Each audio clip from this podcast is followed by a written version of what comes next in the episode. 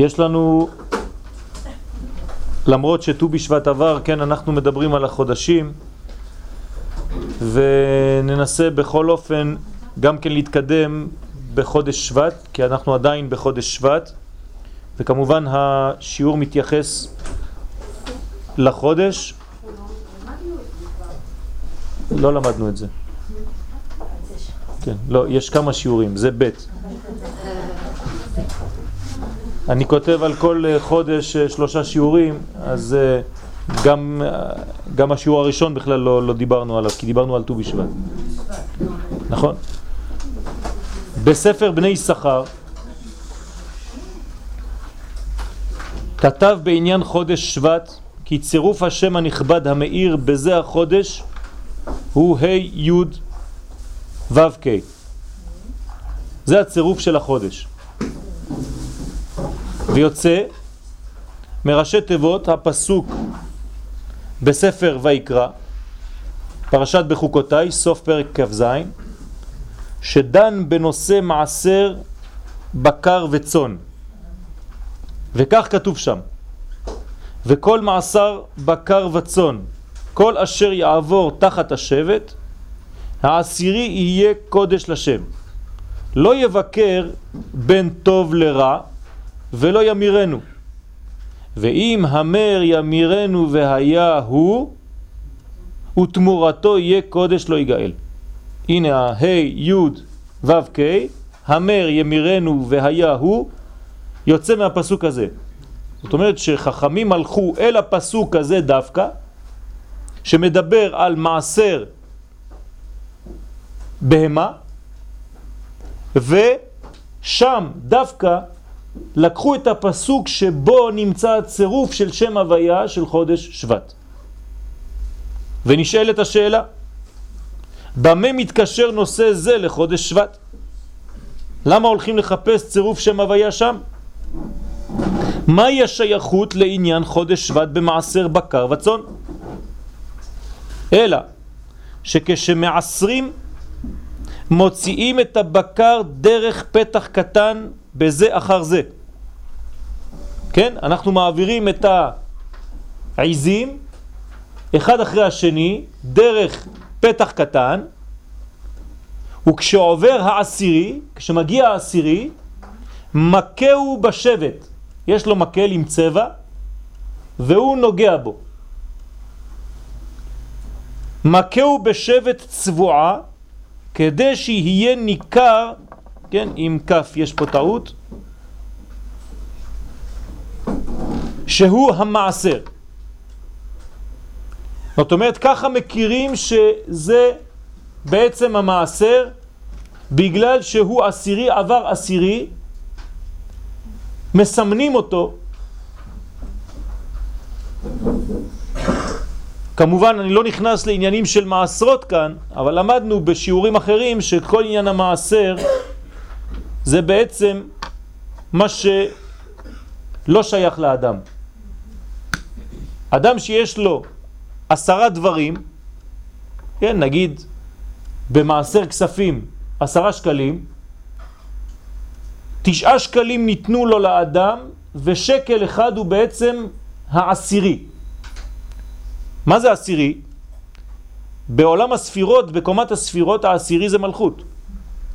זאת אומרת שכל מעשר הוא בעצם אחד מעשר שכולל את כל האנרגיה של כל העשר, והיא ספירת מלכות. אם אדם שומר מתוך עשרה שקלים, עשרה שקלים, ולא מוציא שקל אחד מהמשחק במרכאות, אין לו ברכה בכל העשר האלה. למה? כי הוא לקח את המלכות, והמלכות שלך היא. זה לא של האדם. זאת אומרת שהוא משתמש בכוח אנרגיה, אנרגיה שהיא לא שלו, ובמקום להביא תועלת, חז ושלום זה מביא הפוך. אז זה לא מובן בענייני עולם הזה. אדם שאין לו הרבה כסף, הוא מרוויח אלף שקל, אומרים לו תיקח מאה שקל ותיתן, זה לא פשוט. כן, אמרנו עשר ואחד, זה קצת נראה חלש. אבל כשזה כבר הופך להיות עשר אלף ואלף, זה כבר סכום. אדם שעושה את זה, הוא בעצם מחזיר את האנרגיה למקומה. ברגע שהוא עושה את זה, הוא משפיע על כל התשעה, שכל התשעה בעצם יהיה רווח עוד יותר גדול. ולכן אמור חז"ל עשר כדי שתתעשר. זה סוד. זה סוד אחד גדול שלא משתמשים במלכות, זה לא אנרגיה ששייכת לאדם. זה כוח ששייך לקדוש ברוך הוא וצריך לכבד את הכוח הזה ולכן מכל עשרה מורידים אחד והוא בעצם מסומן כלא שייך לי. אז הוא נכנס בעצם למסלול ומברך את כל השאר. אם הולכים מלמטה למעלה. סליחה? אם הולכים ממלכות לכתר. נו. אז זה בכתר. המלכות היא בעצם ראשונה כשמתחילים ממטה למעלה. כן, למטה. אבל כשאנחנו עושים את המעשר, אנחנו מדברים על המלכות. כן? כי המלכות היא בעצם הכוללת את הכל, ובכתר אנחנו לא נוגעים, אבל במלכות יש בעצם יחס לתחתונים. בכתר אין יחס לתחתונים, אלא במלכות. ולכן כל מה שאנחנו עושים לעולם, כל מה שאנחנו עושים לעולם, כל מה שאנחנו לומדים, כל מה שאנחנו נוגעים, כל הלימודים, איפה שלא תפתחו, איזה ספר שלא תפתחו, הכל נמצא תמיד במלכות. תמיד במלכות. כל התפילות שלנו זה תמיד במלכות, אפילו שיש ספירות אחרות ותראו מלא ספירות וקטר וחוכמה ובינה ומה שאתם רוצים, הכל זה קטר וחוכמה ובינה והכל של המלכות. אין משהו אחר.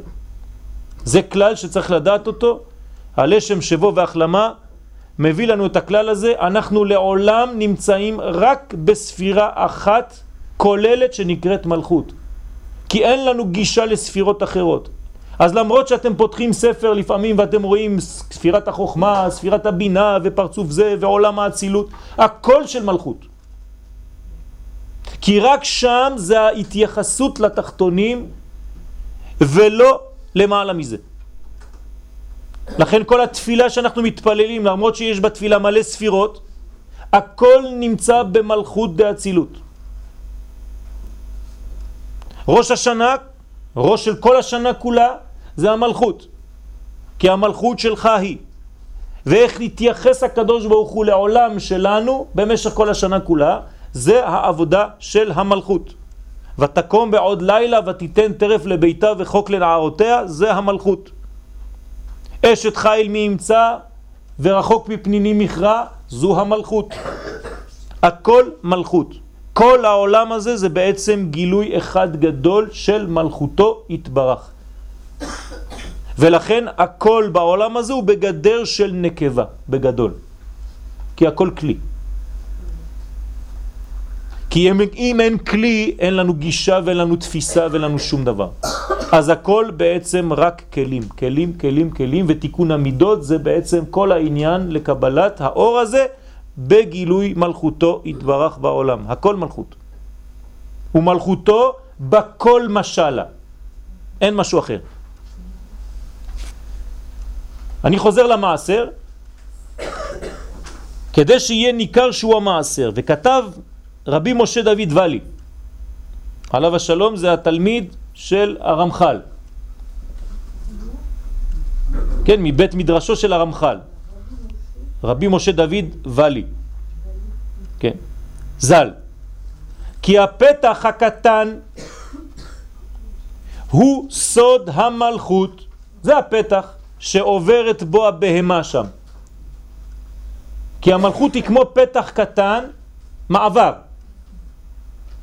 והיא האחרונה דשם י' כו'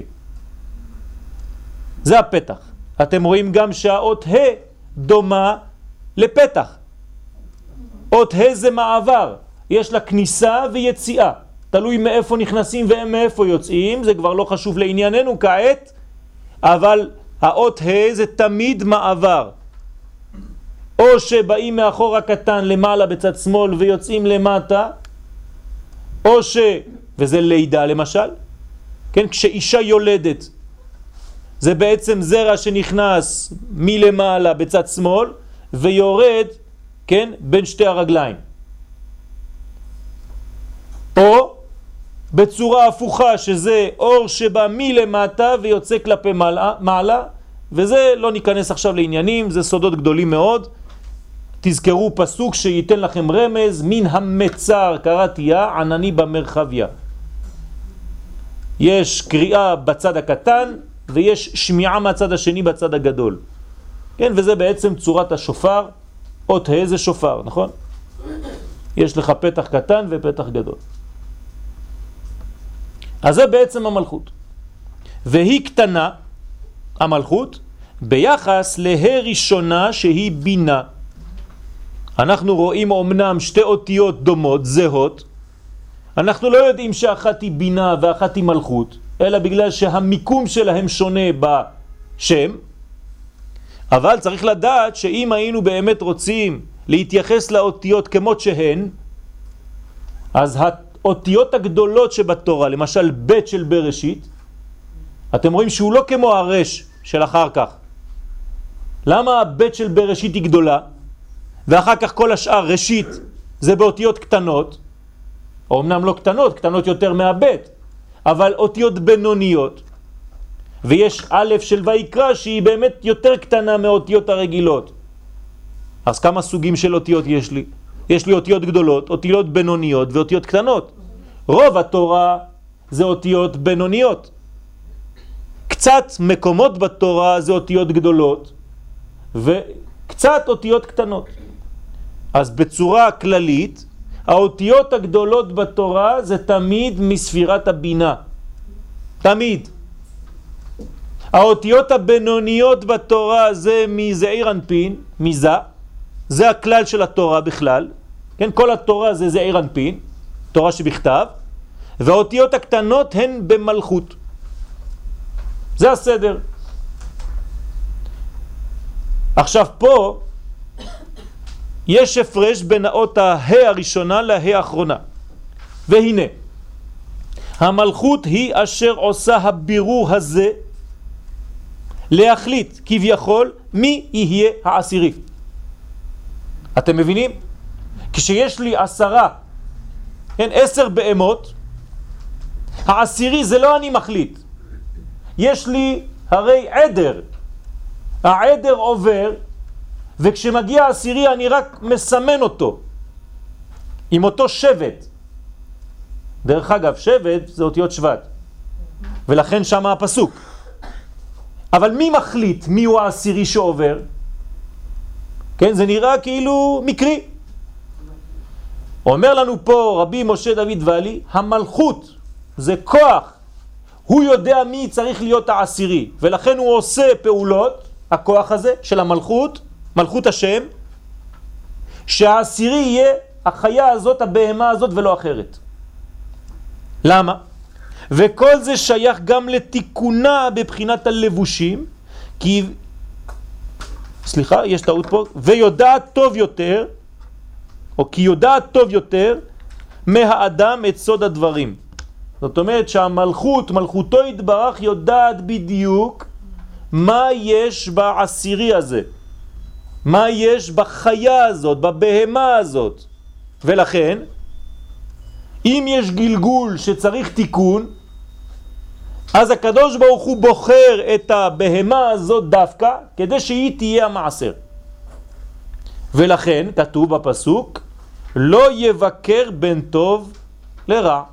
אתה לא צריך לעשות כל מיני בירורים כשנכנסת העשירית לומר לא לא לא לא זאת לא יפה כל כך תוציא אותה תביא לי עשירית אחרת אין דבר כזה הברה העשירית זה נבחר מלמעלה.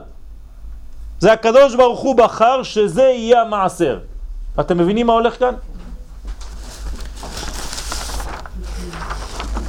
אפילו נמצא המעשר בעל מום, כן, החיה הזאת היא לא יפה, היא בעלת מום, לא ימיר בין טוב לרע, אסור להחליף אותה עם אחת אחרת. ונראה לומר בסייעתא דשמיא, שמכאן יצאו ראשי תיבות צירוף חודש שבט. כי רמזה לנו התורה על כנסת ישראל, כן, המלכות נקראת כנסת ישראל, שהיא המלכות, שדרכה מתגלה הקודש העליון כנודע. עוד פעם, אני חוזר, אין גילוי אלא דרך המלכות. לכן כל הקודש מתגלה דווקא דרך המלכות. כל האור האלוקי עובר ומתגלה דווקא דרך המלכות. דרך המלכות מתגלה הקודש העליון. הקודש זו חוכמה.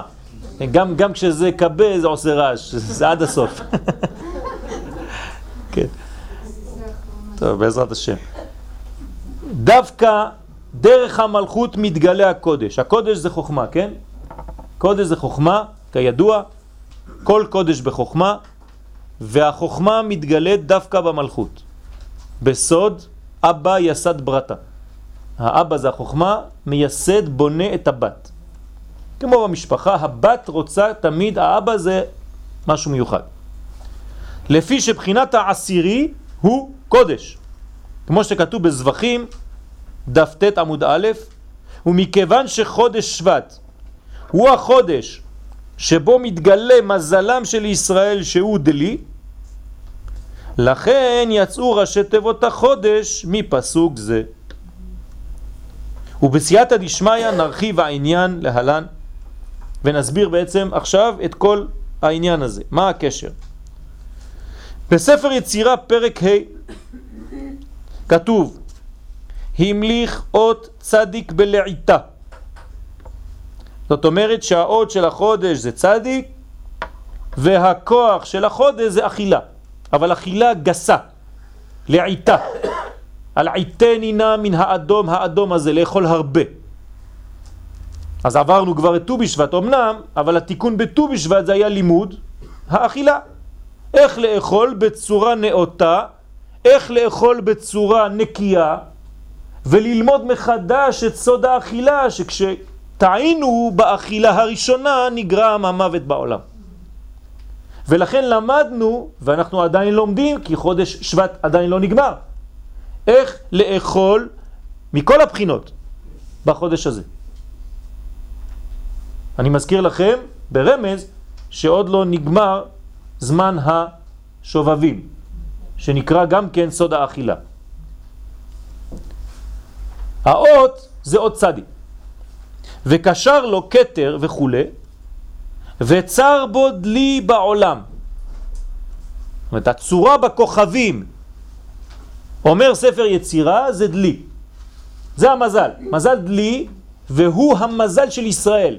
זאת אומרת, אם יש בכל המזלות מזל אחד ששייך לעם ישראל, אפילו שעם ישראל גבוה מלמעלה מן המזלות, אבל יש מזל אחד ששייך לישראל, משמש את ישראל, לא שישראל כפופים למזל הזה, הפוך.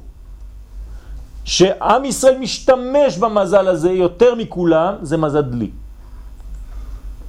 עוד מעט נבין גם למה, בעזרת השם.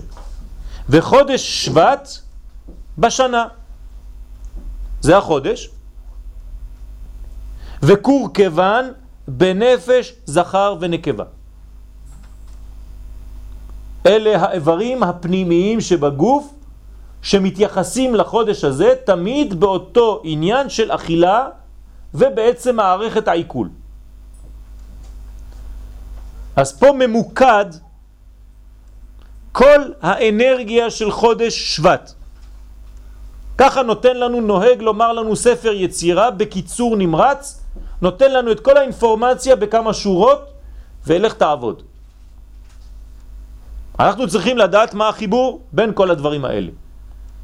והנה, כתבו חז"ל בשם רבנו היי גאון ז"ל ובשם הרעבד וכן בספר יערות דבש חלק א' דרוש ג' כי מזל דלי הוא המזל של ישראל.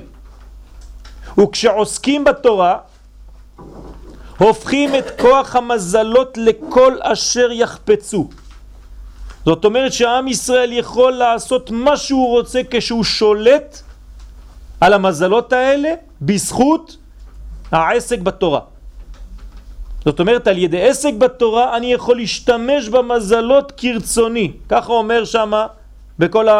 מקורות שהבאנו, ולכן הדלי הוא כלי לשאוב בו המים, ואין מים אלא תורה. כמו שנאמר בישעיהו נ"ה, הוי כל צמא לכו למים. הוא כמו עבד המשמש אל המים זו התורה. זאת אומרת שהדלי הוא בעצם האמצעי שבו אני הולך לדלות מים מן הבאר העמוקה, ממעייני החוכמה. אני הולך ודולה מים ומשקה. זה הסוד של בעצם חודש שבט, שיש לי אפשרות בחודש הזה ללכת עמוק עמוק ולדלות מים כדי לשלוט בזמן המיוחד הזה שנקרא חודש שבט. ולעשות בו כמובן תיקון, להוסיף אור בעולם, ועוד מעט יבואו דברים. וכתב שם בבני שכר, שבזה ניתן להבין מה שדרשו חז"ל במסכת יומא דף כ"ח, על מה שאמר אברהם אבינו עליו השלום בבראשית ט"ו פסוק ב' הוא בן משק ביתי הוא דמשק אליעזר כן, אני מזכיר לכם, אברהם אבינו שולח את דמשק אליעזר כדי למצוא אישה לבנו, ליצחק.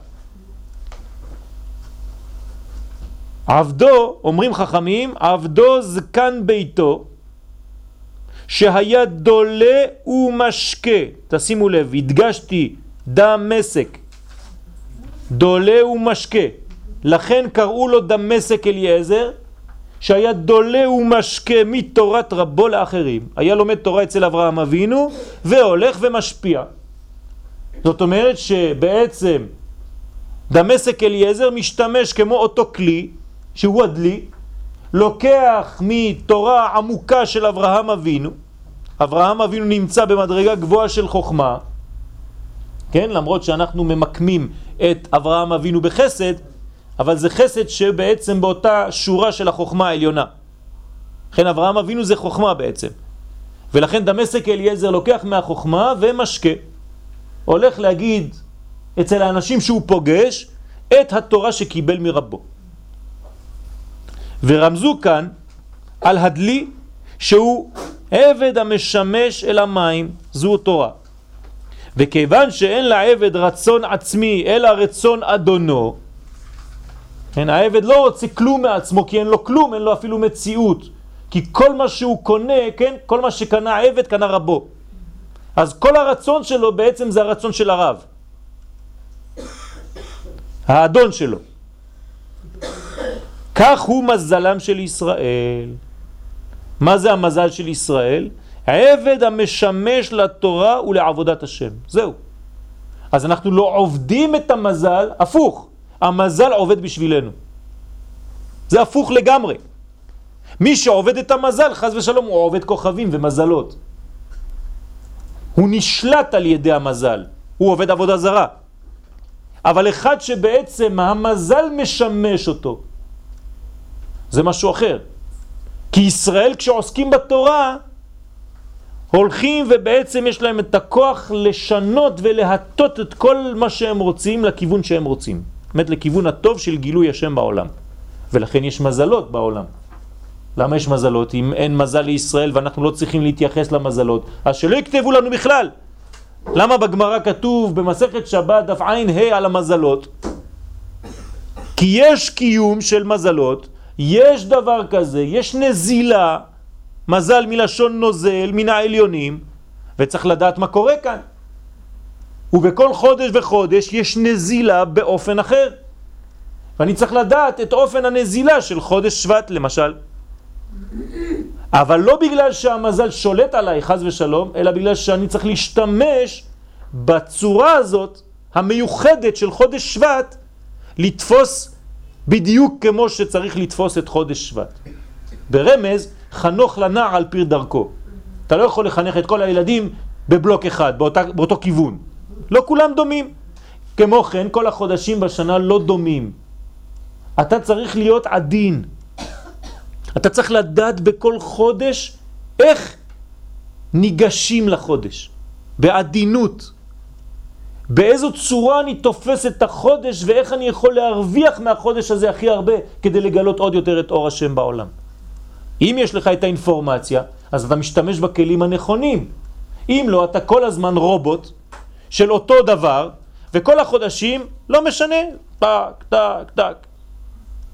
אז מה נתנה לנו תורה? תורה כבר עשתה לנו את רוב העבודה. נתנה לנו כבר את החגים. כל חג הוא לא סתם זרוק באיזה חודש. יש חודש מיוחד שיכול לגלות גאולה לעם ישראל, זה חודש ניסן. יש חודש מיוחד שבו מתחילה הגאולה, זה חודש שבט. יש חודש מיוחד שבו אפשר לדחות ולמחות את זכר המלאק, זה חודש אדר, וכו' וכו' וכו'. כל חודש, כן, אה, אה, חנוכה, כן, כסלב, אור הגנוז, שיכולים לגלות אותו וכו' וכו' וכו'. אז מה אפשר לעשות בחודש שבט? בינתיים מה שראינו זה שאפשר לדלות מים לעבודת השם. בוא נראה. וכאשר שלח אברהם אבינו את דמשק אליעזר לחפש אישה ליצחק ולהוליד מזיווגם את האומה הקדושה אשר מזלד לי המשמש של המים זו התורה הנה העבד הזה שנקרא דולה ומשקה מתורת רבו מה הוא אמר? הרי מה הוא הולך לבנות עכשיו? הוא לא הולך לחפש אישה כן? תשימו לב קצת מה יש להם בראש כן? כשאנחנו מחפשים אישה או כשאת מחפשת גבר את רוצה להתחתן פה הם הולכים להקים את עם ישראל, יש להם מחשבה הרבה יותר מה... זה שאני פוגש עכשיו והולך לשתות איתו כוס קפה. זה לא הולך ככה. הם הולכים לבנות את עם ישראל, שכל כולו, המזל שלו זה מזל דלי. אז מה צריך לעשות הדמשק אליעזר הזה? הוא צריך להיות חכם מאוד. הוא צריך להשתמש בדבר שמזכיר את הדלי. ולכן, מה הוא אומר? והיה הנערה אשר אומר אליה, התינה קדך, תתני את הכד, כן, מלא מים, ואמרה שתי, היא האישה אשר הוכיח השם לבן אדוני. אני צריך עכשיו לקחת אישה שמתעסקת בקדים ובמים, והולכת לדלות. זה סימן מהקדוש ברוך הוא שמהזיווג שלה עם הבן של הרב שלי ייצא משהו שמקרב את גילוי עם ישראל. אז לא סתם אומרים לו שהוא דולה ומשקה מתורת רבו לאחרים. יש לו חוכמה דמשק אליעזר. זה חוכמה גדולה. להיות עבד אברהם זה לא פשוט.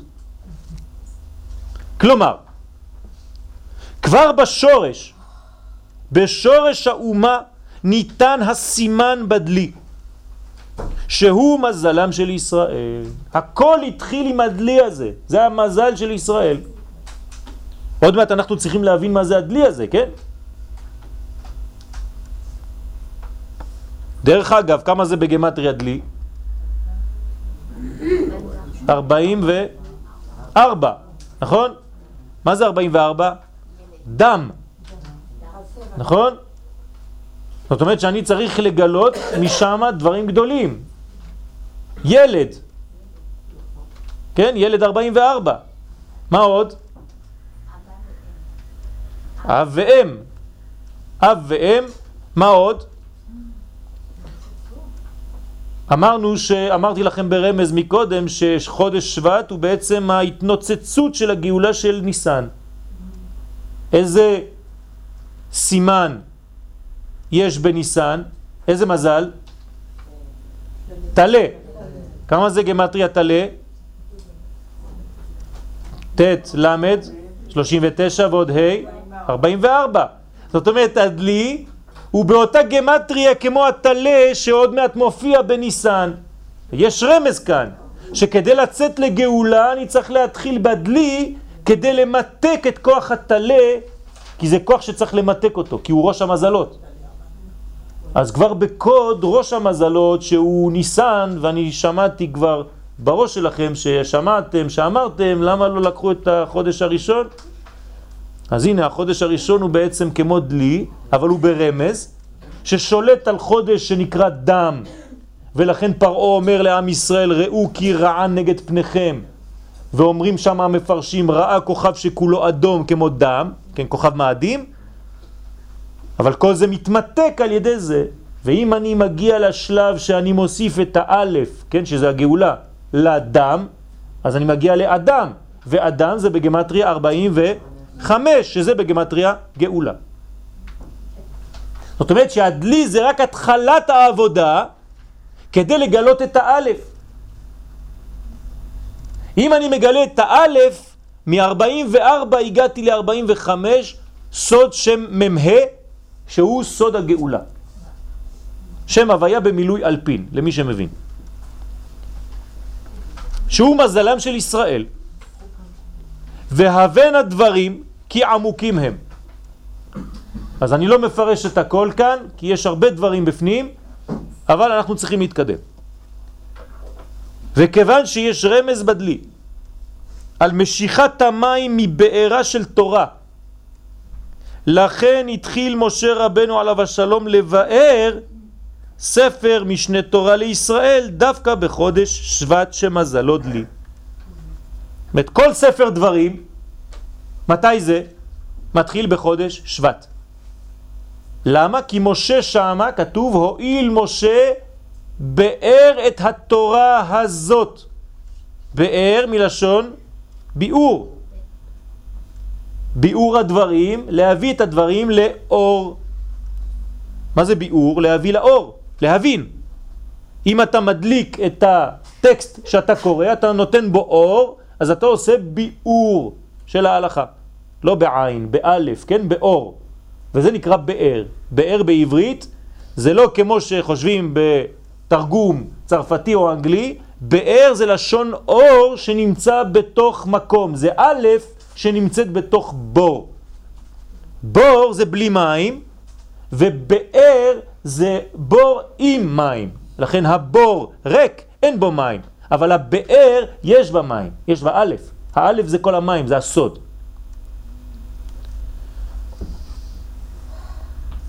אז משה מבאר את התורה דווקא בחודש שבט, שמזלו דלי. ככתוב, בעשתי עשר חודש הועיל משה באר את התורה הזאת. מה זה בעשתי עשר? מה זה עשתי עשר? אחד עשרה, נכון? עשתי עשר זה אחד עשרה. אז מה זה החודש 12? אדר.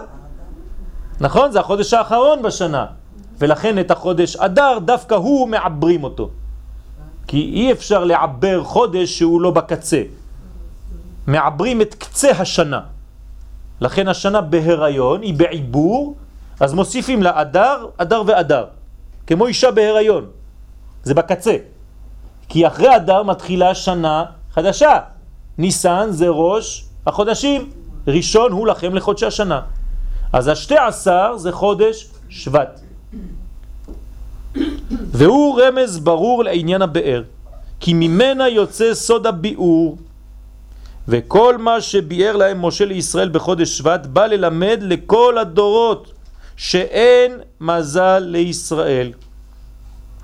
כי מזלם כפוף ומשועבד אל התורה.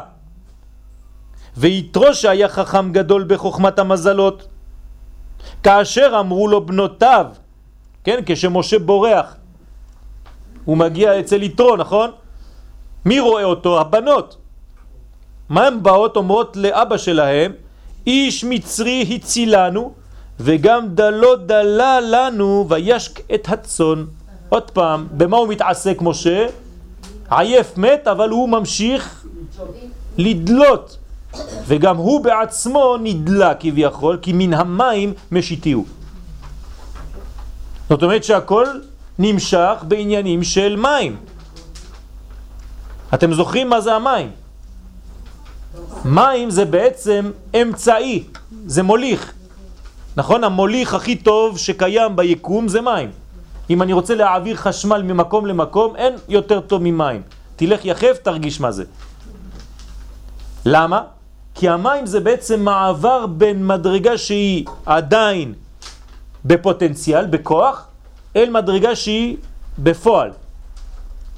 כן? בתורת הקבלה קראנו לזה, כן, בתורת החסידות, אור, מים ורקיע. אתם זוכרים? אור זה הכוח העליון, מים זה המוביל, האמצעי, ורקיע זה כבר רוקע הארץ על המים, זה בניין. אור מים רקיע, ראשי תיבות אמר. אור מים רקיע, ברוך שאמר והיה עולם. מה זה אמירה? זה כל הזמן תהליך כזה של אור מים רקיע. מחשבה, מעבר וביצוע. ולכן אנחנו תמיד, תמיד, תמיד, תמיד צריכים לעבור דרך המעברים האלה. מחשבה, דיבור ומעשה. ברוך שאמר והיה העולם, ככה הקדוש ברוך הוא ברא את העולם. ולכן הדיבור של הקדוש ברוך הוא בבריאת העולם נקרא מאמר. בעשרה מאמרות נברא העולם, פרקי אבות. באר שאין בה מים, אז יש בה אה, נחשים ועקרבים. נכון, זה נקרא בור, בדיוק. זה... זאת אומרת, בלי האלף זה בעצם בר. נכון, אגב, מים, מים מזוקקים, זאת אומרת, מים בלי מלח לא מעבירים אה, חשמל. כן, נכון. גם במלח יש סוד גדול, כן, לא ניכנס עכשיו לעניין הזה, אבל לכן גם כן צריך טיבול הלחם במלח, שזה בעצם אותן אותיות, רק זה מיתוק שם, כן? לא ניכנס עכשיו, יש כוונות גדולות באכילת הלחם, אבל זה משהו אחר. אז משה מתעסק בזה, וגם דלו דלה לנו וישקט הצאן. מה עושה יתרו? מיד הבין את עוצמת העניין שמדובר כאן על אחד מבני ישראל. אפילו שהן אמרו לו איש מצרי, הוא הבין שזה לא יכול להיות מצרי. הוא מבין שזה אחד מבני ישראל אשר מזלם הוא מזל דלילי כאמור, ולכן הוא משמש אל המים, הוא תמיד קרוב למקום שנקרא מים. וזה שאמר להן, לבנות שלו יתרו, לבנותיו, למה זה עזבתן את האיש? כי איש עולה בגמטריה שבט. למה זה עזבתם את חודש שבט? אומר להם יתרו לבנות שלו. למה עזבתם את האנרגיה של חודש שבט שמופיע אצל האיש הזה שאתם קוראים לו איש מצרי? שהוא כל כולו עם האנרגיה הזאת של חודש שבט. לא הבנתם את הרמז. כלומר, אומר יתרו לבנות, מדוע לא ניצלתן את כוחו ועזבתן אותו שילך לו? והוסיף מאוחר יותר ואמר בשמות, עתה ידעתי כי גדול השם מכל האלוקים. כן, מכל האלוהים, אפשר לומר את זה. מה זאת אומרת? למה יתרו מתבטא בצורה כזאת שהוא לוקח את שם הוויה, הוא אומר עכשיו אני יודע ששם הוויה הוא גדול מכל האלוהים. מה זה הדבר הזה? יתרו הבין כי שם הוויה ברוך הוא, כן, שם י' כו' גדול מכל כוחות הטבע. זאת אומרת, מכל המזלות. ושולט על כל המזלות כולם. הוא הפנים את הרעיון העמוק כי כוח האחד הוא השולט על הריבוי, המרומז בשם אלוהים. אתם רואים שאלוהים זה בריבוי, זה ברבים. מבין יתרו בחוכמתו שרק כוח אחד הוא המנהיג את הריבוי הזה. אם לא, אז אנחנו נכנסים לפרטים, פרטים, פרטים, פרטים. זה לא יכול להיות שיש כוח אחד שהוא נמצא רק בפרט כזה. הכוח חייב להיות דבר כולל, ולכן זה שם הוויה. יתרו הבין את כוח הכלל שבשם י' כו' את הכלל, הכולל את כל הפרטים. וכולם, כן, כל הפרטים כפופים אליו. על זה התנבא גם בלעם הרשע בעל כורחו ואמר במדבר כ"ד יזל מים מדלייו לא כתוב שם מדלייו אלא מדלייו באופן מוזר כי מדלייו זאת אומרת מהדלים שבו מדלייו זה מהדליים שבו, מהדלי זה, זה דבר אחר בעברית, כן? זה צריך כבר להבין. מאיפה זה הדלים של עם ישראל שמשם נוזלים מים. זה כבר נראה שזה חודש בעצם תמוז ואב. שאם תיקחו את שם אדנות, א', ד', נ', י', ותפתחו את השם, כל אות היא בעלת שלוש אותיות. כן? א' של אדנות זה א', אחר כך ד' של אדנות זה ד', וכו' וכו'. אם נתחיל את החודשים מניסן, ניסן זה א', אייר זה למד, סיוון זה פ', תמוז ואב זה דל. זה החודשים הדלים שבעם ישראל. ומשם נוזלים מים. בסוד עיני עיני יורדה מים, זה הבכי שהיה לעם ישראל לכל הדורות. מזל שאחרי האות ד' למד יש ת', שזה דלת, זה חודש אלול, דלת פתוחה לשווים. חזרה בתשובה. אבל זה עוד, נחזור על זה. יזל מים מדלייו וזרעו במים רבים. כן? זה אומר לנו בלעם. בלעם יודע שכל הכוח של עם ישראל נמצא במים. הכל קשור במים. לכן כשעם ישראל הוא בגלות, בעצם סוגרים לו את המים. וזה נקרא מצרים. פשוט מצר של מים. מצרים זה סגירת הברז של המים של עם ישראל. וכשרוצים לצאת ממצרים צריך לפתוח. רצה לומר שמשם יורדים המים העמוקים של התורה ואין כוח גדול מהם. וכוח מזל דלי, שהוא מזלם של ישראל, יוצא כאמור מראשי תיבות הפסוק הנזכר בויקרא, כ"ז, כמו שראינו אותו שם. והנה, עכשיו אנחנו מתייחסים לניקוד של השם שמופיע בחודש שבט. והנה הניקוד של אותיות הצירוף K, י', ו', K הוא לפי סדר האותיות כזה.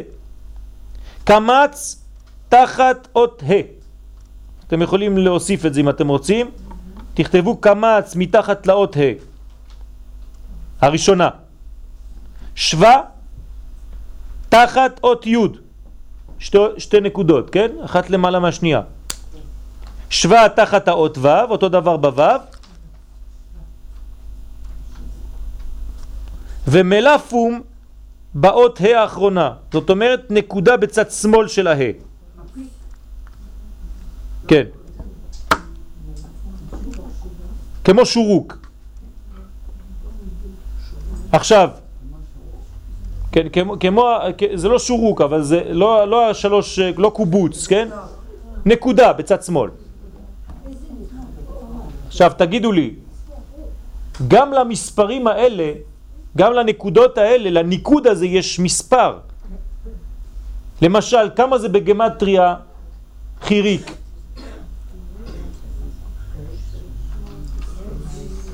לא, לא, לא, אל תיקחו את המילה חיריק. הניקוד, חיריק, זה נקודה, נכון? זה עשר. כמה זה שווה? עשרים. כמה זה קובוץ? שלושים. כמה זה קמץ? כמה זה קמץ? מה זה קמץ? זה ו' וי', זה 16. יפה מאוד. עכשיו, כמה זה עולה בגמטריה כולם?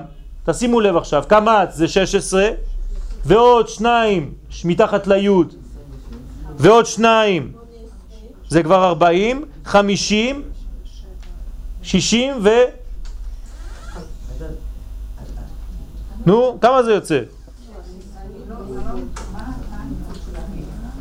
הניקוד שלה איזה נקודה בצד שמאל. זה נקרא מלאפום. כן. בפנים, בפנים. כן. כן. כן, זה אותו דבר. נו, כמה יוצא? 66, נכון? יפה, 66. כשנחבר כל הנקודות יחד, איך הגעתם ל-40? יש שווה כבר פעמיים, זה כבר 40. ועוד נקודה ליד בה, זה עוד 10, זה כבר 50.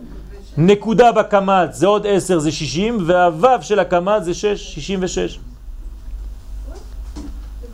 וכשנחבר כל הנקודות יחד עולה מספרם בגמטריה גלגל.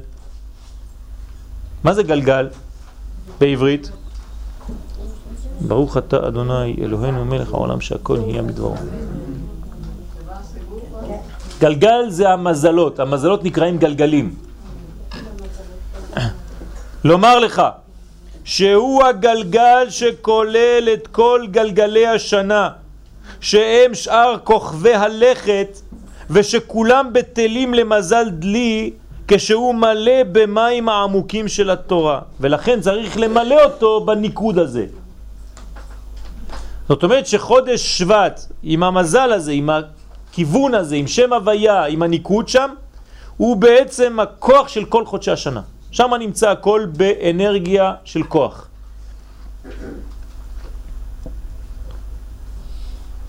וכיוון שמזל דלי נברא על ידי עוד צדי, כמו שאמרנו מקודם, בספר יצירה, נמצאת היא סימן לגאולתם של ישראל בסוד מה שאנו מבקשים בתפילה, את צמח דוד עבדך מהרה תצמיח וקרנות תרום בישועתך. זה הצדיק. גאולה ממטה למעלה. אתם יודעים שהגאולה זה ממטה למעלה, נכון? זה לא ממעלה למטה, זה החידוש של עם ישראל, כולם מתבלבלים. אנחנו חושבים שהגואל בא מהשמיים, נכון? כתוב את צמח דוד עבדך מהרה תצמיח. הוא בא מהאדמה, מהארציות, מהחומר דווקא. זאת אומרת שזה שליטה על החומר, זה משיח. זה לא איזה משהו שבא מהשמיים כמו אצל הנוצרים, חז ושלום. הפוך, זה בניין ארצי ושליטה על הארציות. ולכן הוא נקרא עני ורוכב על חומר, על חמור. אז כל הצמח הזה, את צמח דוד עבדך מהרה תצמיח וקרנות תרום בשועתך, גאולה ממטה למעלה כדוגמת הצמח הצומח לכיוון השמיים. וגם המים, הנשאבים ממעמקי האדמה ועולים למעלה. כל העניין הזה בעצם רומז לאותו עניין. ובספר שערי אורה, על פי סדר הדגלים, ייחס את החודש הזה לשבט אשר, או בברכתו נאמר עליו, כן, בברכה של אשר, מה כתוב? מאשר שמנה לחמו. זאת אומרת שיש כאן עניין של ריבוי, של שמן, של חוכמה, של גילוי. ועוד ברכה בדברים למד ג' וטובל בשמן רגלו. וחז"ל אמרו בגמרא במנחות ס"ה כי שמן זית מצוי שם, לכן, לכך, חוכמה מצויה שם. מה, מה באו להגיד לנו חכמים? שהרי החוכמה היא חוכמת השם הגנוזה בתורת השם, וכשמופיע מזל דלי במפת השמיים, מתחזקים ישראל לדלות החוכמה הזאת. ולכן שולט בו שבט אשר, כי היה רוב השמן מצוי בחלקו. והוא רמז לחוכמה כמו שכתוב בזוהר הקדוש, חלק ב' קמ"א, אורייתא מחוכמה נפיקת. זאת אומרת, מהחוכמה יוצאת, זה בארמית. נפיק זה להוציא, כן? אורייתא מחוכמה נפיק. זאת אומרת שהתורה יוצאת מחוכמה עליונה, וכמו שמן. וזה הרמז של חודש שבט שהוא מיוחס דווקא לאשר, כי בעצם מה זה אומר כאן? גילוי של חוכמה עליונה בעולם הזה. זאת אומרת שזה חודש מיוחד לגילוי פנימיות. תגידו לי, אני אומר את זה על כל החודשים, כן? זה נכון, אבל זה באופנים שונים, כל הזמן בכיוונים מאוד מאוד דקים, שבעצם באים לגלות לנו את אור השם בעולם, וכאן זה דרך אשר. מה זה אשר בעברית? מה, מה זה אומר אשר?